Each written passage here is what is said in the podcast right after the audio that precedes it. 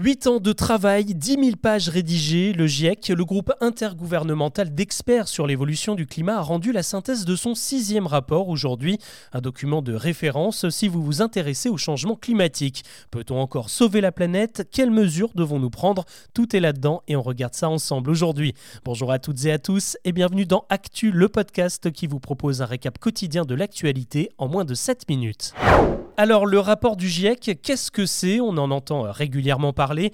En fait, les experts issus de nombreux pays ont sorti plusieurs études intermédiaires ces dernières années et ils en proposent aujourd'hui un résumé complet et mis à jour selon les dernières observations du monde scientifique. Ça concerne autant le taux de CO2 dans l'atmosphère que le niveau de la mer, l'impact sur le climat, sur nos sociétés ou l'évolution de la biodiversité. Que dit ce rapport? Eh bien d'abord que la température moyenne de la planète a augmenté de 1,1 degré en l'espace d'un siècle et que ce réchauffement est bien dû à l'activité humaine et qu'il accélère.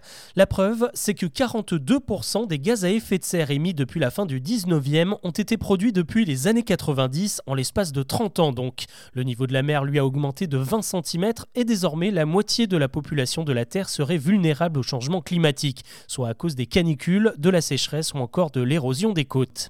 Si vous vous souvenez, les accords de Paris engageaient les États à limiter la hausse des températures à 1,5 degré et avec 1,1 degré, on est donc déjà très proche de la limite. On pourrait la dépasser d'ici 2030 et dans son rapport, le GIEC annonce que si rien n'est fait, on passera même la barre des 3 degrés d'ici la fin du siècle. Pour éviter ce scénario catastrophe, il faudra que les pays industriels doublent leurs efforts et atteignent la neutralité carbone avant 2050. Ça laisse très peu de temps. Il faudrait par exemple tripler les investissements dans les énergies renouvelables et dans la transition des industries. Le GIEC rappelle aussi qu'investir aujourd'hui servira à diminuer la pollution de l'air et plus largement à améliorer la santé humaine. Ça veut dire moins d'argent à dépenser pour les maladies de demain. Ce qui peut nous rendre optimistes en tout cas, c'est que ce rapport a été lu et signé par 195 pays. Il sera remis aux chefs d'État du monde pour qu'ils y trouvent une sorte de feuille de route.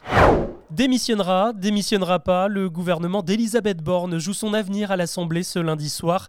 Les députés se prononcent sur deux motions de censure portées par le Rassemblement national et le groupe centriste Lyot. C'est cette deuxième motion transpartisane qui a le plus de chances de passer, mais il manquerait une dizaine de voix dans le camp des Républicains.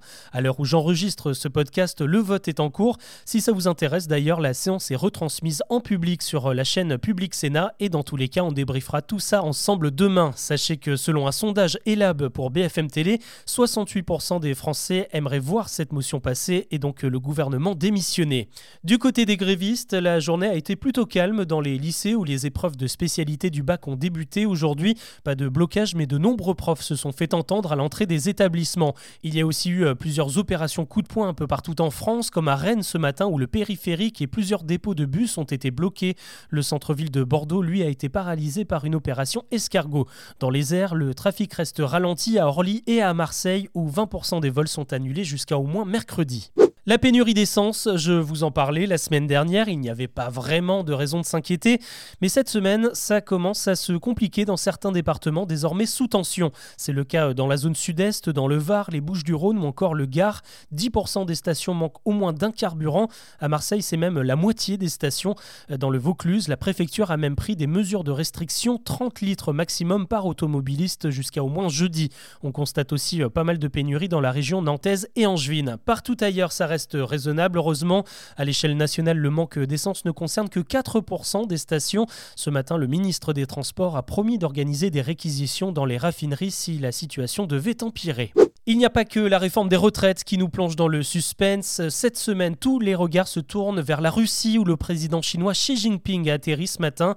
Une visite d'État de trois jours et forcément des discussions très attendues avec Vladimir Poutine. À Kiev et à Londres, les gouvernements espèrent que Xi Jinping saura raisonner la Russie sur le conflit en Ukraine et la pousser à arrêter les bombardements de civils. Officiellement, la Chine veut ouvrir des négociations et préparer un cessez-le-feu, mais elle aurait aussi des armes à vendre à la Russie selon plusieurs observateurs. Une bonne nouvelle maintenant, c'était le dernier Français encore retenu en otage quelque part dans le monde. Le journaliste Olivier Dubois a été libéré aujourd'hui. Il a été retenu 711 jours, près de deux ans et demi, par un groupe islamiste du Mali proche d'Al-Qaïda. Un autre otage américain, lui, a également été relâché après sept ans de captivité. Une info maintenant, elle est sortie en fin de semaine dernière, mais au cas où vous ne l'auriez pas vu passer avec les retraites, je vous en parle aujourd'hui. L'INSEE confirme que les Français aiment de moins en moins les grandes villes. La preuve, l'an dernier à Paris, les départs de la capitale ont été trois fois plus nombreux que les arrivées, et le constat est le même dans toutes les autres métropoles comme à Lille ou à Strasbourg. Désormais, on privilégie la banlieue où les prix sont moins élevés, mais aussi les villes moyennes de moins de 50 000 habitants qui, elles, enregistrent plus d'arrivées que de déménagements. Il y a par exemple un énorme rush vers la Bretagne, la Corse, la Nouvelle-Aquitaine et l'Occitanie. Comme quoi, l'herbe est parfois plus verte ailleurs et si vous songez carrément à changer de pays, eh bien vous devriez opter pour la Finlande, le pays le plus heureux du monde, selon le rapport annuel sur le bonheur publié par l'ONU aujourd'hui. Euh, c'est la sixième fois consécutive que le pays scandinave arrive en tête. Pour établir ce classement, il y a plusieurs critères qui sont pris en compte, comme le soutien social, le niveau de revenu, l'espérance de vie, la liberté d'expression ou encore la solidarité. Le Danemark et l'Islande complètent le top 3 et pour trouver la France, il faut regarder à la 21e place. Plus globalement, les actes de bienveillance ont bondi de 25% dans le monde en l'espace d'un an. Ça prend en compte par exemple l'aide aux étrangers ou aux personnes dans le besoin. Et comme l'actu est bien faite, la bienveillance, ce sera justement le thème du prochain album d'Astérix, le 40e du nom. Il s'intitule L'Iris Blanc, et en fait, l'Iris Blanc, c'est le nom d'une école de pensée romaine qui prône le respect des autres et de la nature, et son influence va même s'étendre chez les Gaulois. Certains vont devenir véganes et arrêter de manger du sanglier.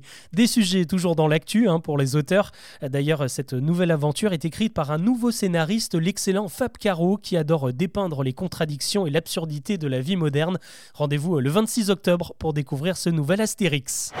Voilà ce que l'on peut retenir de l'actu ce lundi. Très bon début de semaine à toutes et à tous. On se retrouve demain pour un nouveau récap.